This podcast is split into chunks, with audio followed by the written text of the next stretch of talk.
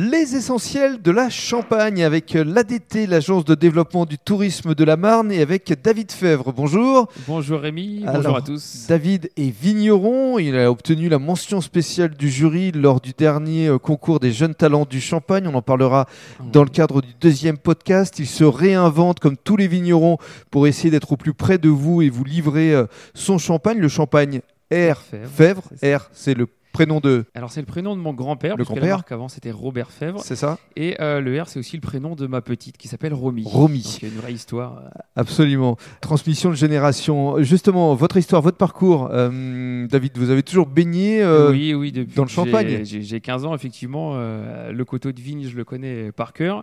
Moi, je me suis installé en 2000, donc c'est facile à, à- à retenir, 1er janvier 2000.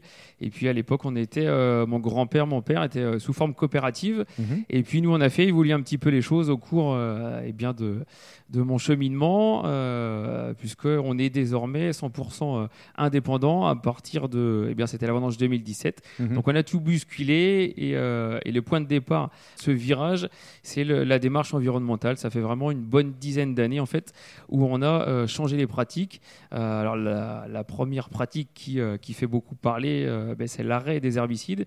Donc ça c'est vraiment la première chose il y a plus de 10 ans.